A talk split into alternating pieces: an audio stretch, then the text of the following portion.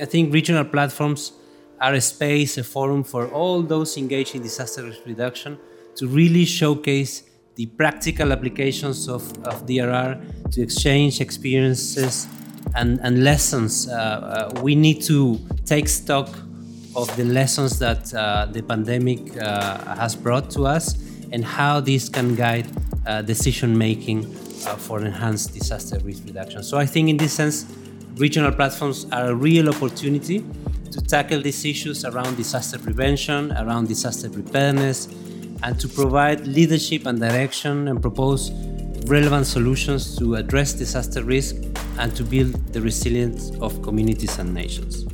Welcome to the podcast of the United Nations Office for Disaster Risk Reduction, Regional Office for the Americas and the Caribbean. We maintain this communication channel to share different aspects of our work interviews, talks, conferences. In this episode, we reflect on the role of the 7th Regional Platform for Disaster Risk Reduction in the Americas and the Caribbean.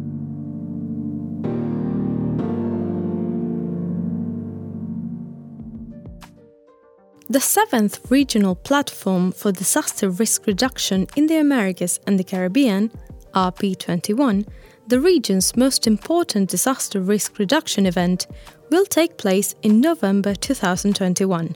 It's anticipated that more than 2,000 people will gather for this meeting, which will be held virtually for the first time, with the aim of building more resilient economies in the region. Discussions will involve delegations from all the region's countries, governments, members of civil society, and public and private sectors for the purpose of strengthening the region's resilience at local, national, and regional levels and taking advantage of tools that will allow us to adapt more flexibly to the serious climate and human challenges that will face us in the future. Regional platforms should not be seen as isolated events but as benchmarks in the process of implementation of the Sendai framework in the region and should be connected to other important regional events, such as the Forum of the Countries of Latin America and the Caribbean on Sustainable Development, the Caribbean Conference of Comprehensive Disaster Management, CDM, the Subregional Understanding Risk Fora, the Regional International Mechanism for Humanitarian Assistance, MIAH meetings, among other important regional convenings where disaster risk is addressed. This regional platform will be preceded by two important preliminary events the Youth Forum for Disaster Risk Reduction, recognizing the pivotal role that the youth can play as agents of change to advance the agenda and build a more resilient future and the Arise Private Sector Forum, where companies from all across the region meet up to exchange ideas, experiences, and innovations in disaster risk reduction and management in the business practice. Nahuel Arenas is the Deputy Chief of the Office of the United Nations Office for Disaster Risk Reduction in the Americas and the Caribbean.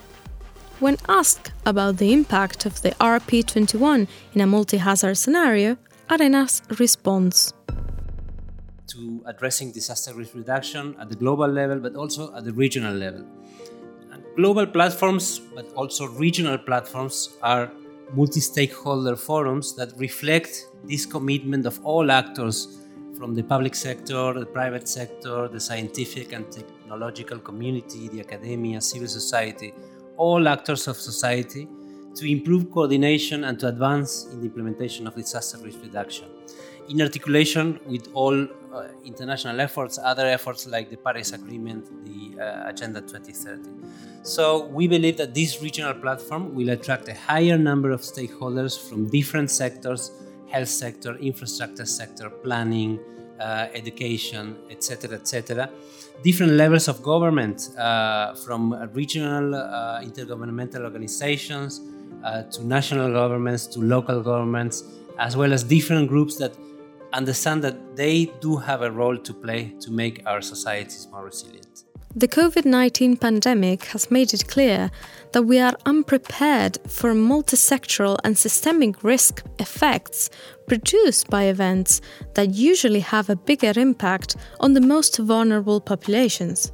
By the end of 2020, for instance, the pandemic had pushed 22 million Latin Americans into poverty, increasing the poverty rates in the region to 33.75% of the total population.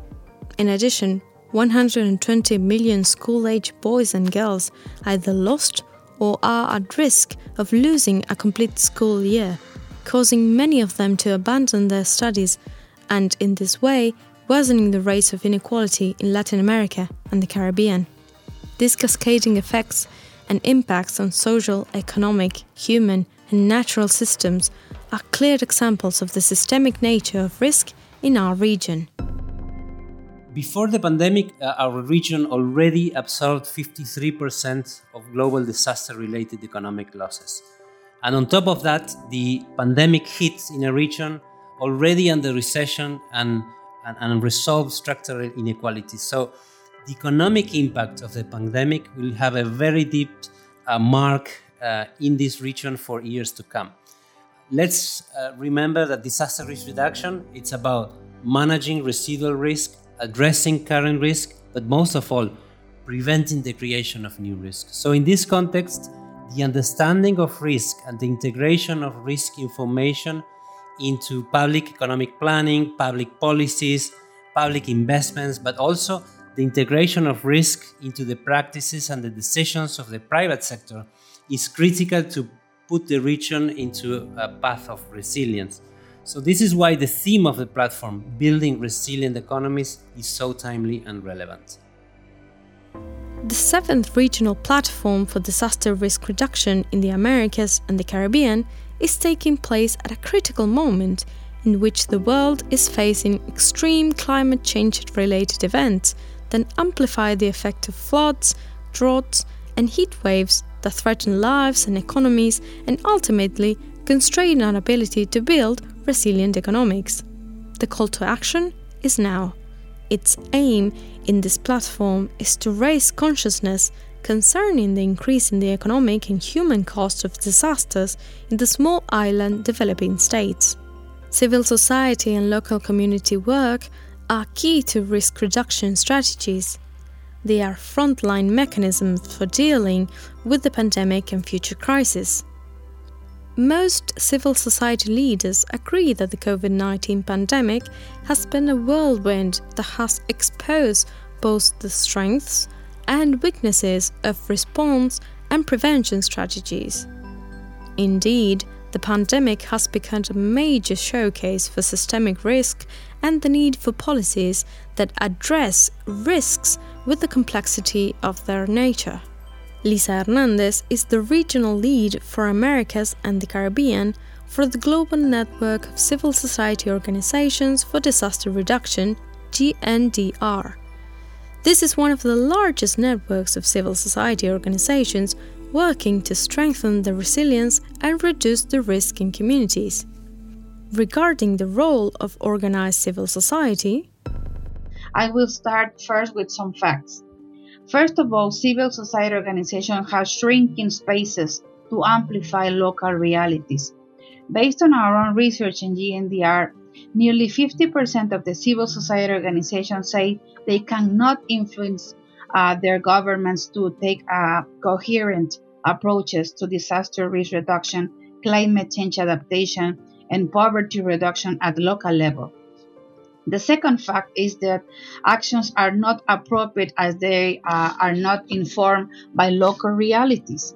Only 16%, 16% of people at risk of disaster feel included in assessing threats, preparing policies and plans, and taking actions to reduce these threats.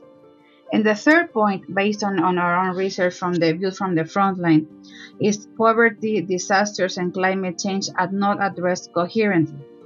Climate change adaptation, sustainable development, and disaster risk reduction have complementary goals, yet often remain separate on policies and practices.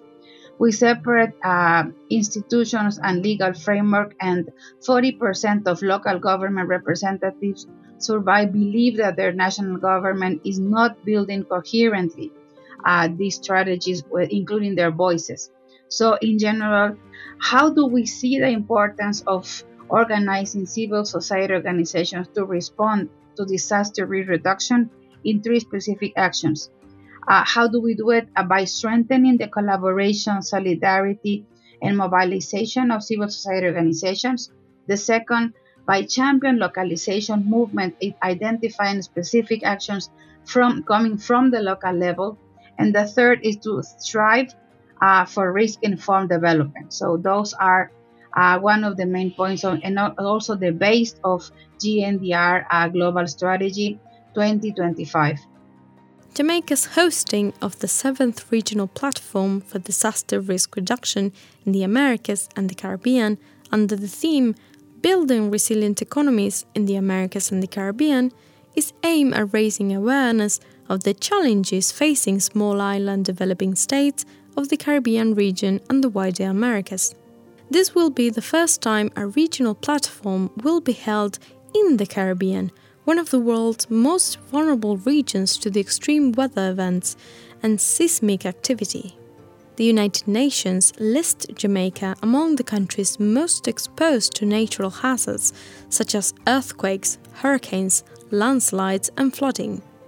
The experience of Jamaica and the wider Caribbean addressing multiple hazards, reducing disaster risk, and building resilience will offer a great environment for the RP21 and will provide an excellent setting to reflect upon the advances and challenges in disaster risk reduction in the Americas and the Caribbean. Well, it, it, I think it's, it's, it's of great priority. It's, it's a pleasure for, for Jamaica as a country to host the platform. It, Jamaica has always been one of the countries in the in the, the region and when I say the region, I spread to the wider Caribbean basin and the Americas. That has been a lead in, in terms of in terms of disaster risk management and disaster risk reduction. Richard Thompson, Director General acting at the Office of Disaster Preparedness and Emergency Management in Jamaica. So for us, as I would have said before, that our Honorable Minister, Minister Desmond McKenzie, would have made an intervention for the Caribbean to take greater prominence. And, and so it is of importance that, that given the role that we would have played in the region and being, being one of the forerunners in the, in the region in terms of disaster risk management, being one of the first to have a, a, a local agency that, that deals with disaster risk reduction, one of the first to have, if the first to have a, a, robust legislation around disaster risk management, it, it is of importance for us to continue to to shape disaster risk management within the region and to continue to lead a process in the region to strengthen to strengthen our region and to strengthen to strengthen the the, the views that we have around this disaster risk management. So it, it becomes of great importance to us and, and, a, and a pleasure to Jamaica to to be the first to to to host the as the Caribbean as one of the English speaking Caribbean um, country to be the first to host the platform of the Americas and the Caribbean. Um, I think it, it would have been even better for us if the if the platform was was a face to face platform.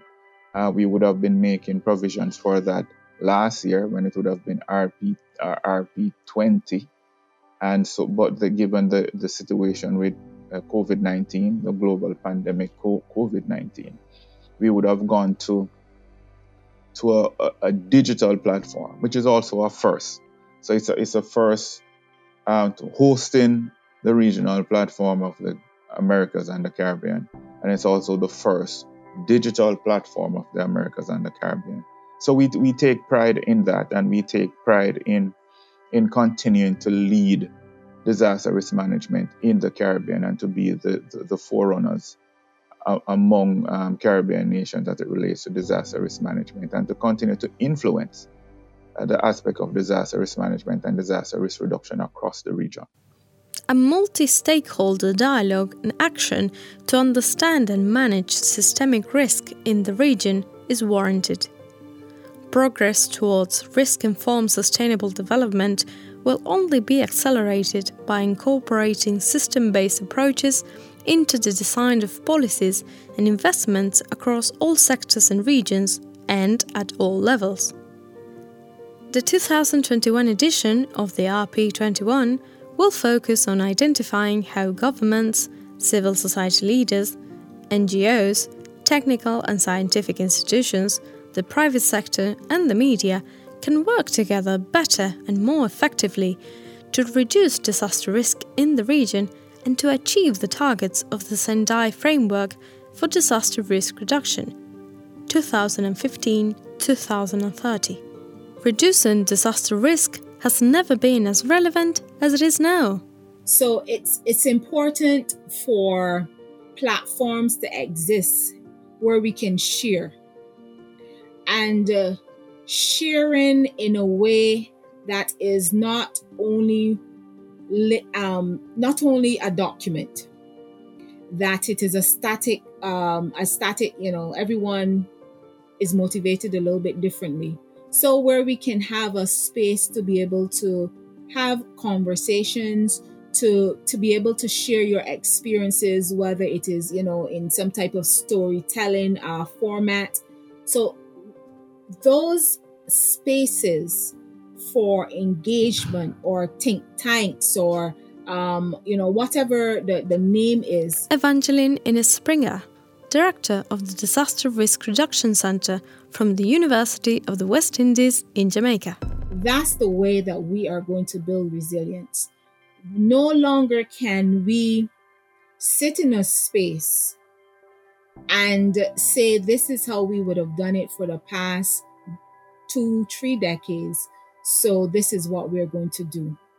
What COVID 19 has said to us is that yes, we have systems that are in place, but there were they those systems needed those systems those policies those procedures whatever we had already established they were built on the assumption that certain things were going to be in place that we would be able to come into a space and sit and have a conversation that we wouldn't you know that even what we're doing here um, we are you know geographically very much separated by waters and and and and, and space. But we are still sitting in a space like this where we can have a conversation about how we can tackle the hazards because one thing that we know for sure is that with the climate changing we have a, a lot of evidence of that happening you know we you know we're not going to go into the conversation about what is causing the climate to you know to have those changes but we can see clearly that the climate is changing and there there is no suggestion that it is going to stop and go back to what it was before so it's going to continue to evolve. So as the climate is continuing to evolve and that means also the impacts that we are getting from from hazards will change. The way we do things as well also has to change because we cannot hold or the approach constant and think that by holding the uh, approach constant that it will always be fit for purpose for tackling the changing environment. So we have in our mindsets to remove what we had built up as this is the way to do it, allow the conversations to happen, and we have to be comfortable being uncomfortable. And what that means is we have to be comfortable knowing that the impacts that we are going to get from hazards will make us uncomfortable, both physically, emotionally, emotionally, is going to make us uncomfortable. So before the impact happens, we have to be in our mind, think about all the consequences and be comfortable recognizing that some of those consequences are going to be dire. They are going to be very very um they are going to cause a much disruption in the in, in the systems that you had already established. It's going to cause much disruption within the country. So we have to sit when we are doing our consequence analysis and recognize that disasters are the main threat to sustainable development. That's why it is essential to allocate efforts and resources for planning management and risk reduction. Building resilient societies with resilient economies is a priority. If we do not take the time to reflect on these issues in a multi hazard context, such as the one we are living in, the possibilities of extreme events are increasingly higher. Joining the 7th Regional Platform for Disaster Risk Reduction in the Americas and the Caribbean discussions is essential to contribute to the building of a more resilient society. The pandemic has been a challenge for the region. But the, nonetheless, given the intervention across the region, the region would still remain have remained strong in terms of in terms of the the impact of, of COVID-19. And and so we, I think, um, for the re- countries within the region and, and, and Jamaica, we, we have re- remained resolute in terms of protecting our, our, our population. And also what one of the greater challenges now across the, the, region in terms of in terms of getting our population vaccinated and getting persons to understand the importance of, of, of va- vaccination. And, and, so we would have seen uh, some impact on, on, on our, our economy. And and it, it, it those are and we have to look at now how how to deal with multiple disasters. Look at looking at uh, COVID 19 in the in, in the middle of, of the North Atlantic hurricane season. And, and the fact that Caribbean countries are are always impacted by by um, by the North Atlantic hurricane, hurricane season and impacted greatly by hurricanes. And, and also other other um, states within the Caribbean and, and, and the Americas. And and these would have would have themselves impact our, our economies. So it, it, it gives greater challenge to risk management practitioners to look at measures to, to and policies to, to strengthen strengthen economies and to ensure that that societies remain active in terms of in terms of looking at measures uh, to to offset the kind of um, burden that, that these long disasters place on, on economies. It, it is new for us within the region. The RP21 represents an opportunity for member states to share experiences, build their capacities, transfer knowledge, and show successes related to disaster risk reduction at the national and local levels. Similarly, it is expected that this session will increase the degree of participation and the commitment of the parties and stakeholders interested in the implementation of the Sendai framework, as well as in the integral management of disaster risk as a key component for sustainable development. The event is organized by the Government of Jamaica, the United Nations Office for Disaster Risk Reduction, and the Caribbean Disaster Emergency Management Agency.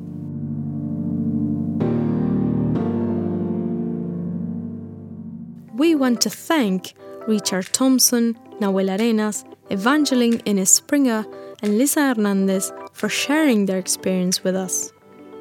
This podcast is made possible by the Government of Japan and German Society for International Cooperation. We want to highlight their invaluable contribution to make this podcast a reality. This was the podcast of the United Nations Office for Disaster Risk Reduction, Regional Office for the Americas and the Caribbean. If you want to know more about the office's initiatives, you can visit its website at www.undrr.org. They are also found on Facebook and Twitter as at UNDRR underscore Americas. You can listen to us on Google Podcasts, Spotify, Apple Podcast, or your favorite podcast app. This episode was narrated by Delfina Moreno de la Checa. The script and production is by Florencia Flores Iborra, and the sound mix is in charge of Rodrigo Ruesta. An original realization of Tristana Producciones for the United Nations Office for Disaster Risk Reduction.